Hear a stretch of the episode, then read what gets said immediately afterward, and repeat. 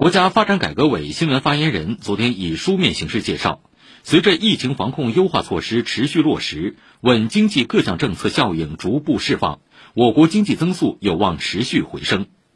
扩大有效投资方面，今年以来，基础设施投资、制造业投资有力支撑了固定资产投资平稳增长。前三季度资本形成总额对经济增长贡献率为百分之二十六点七，对稳经济、调结构、补短板发挥了重要作用。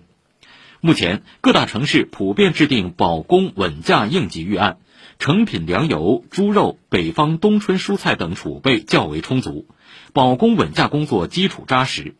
近期，重要民生商品供给充裕，小包装粮油价格保持基本稳定。蔬菜、猪肉、鸡蛋价格出现不同程度回落。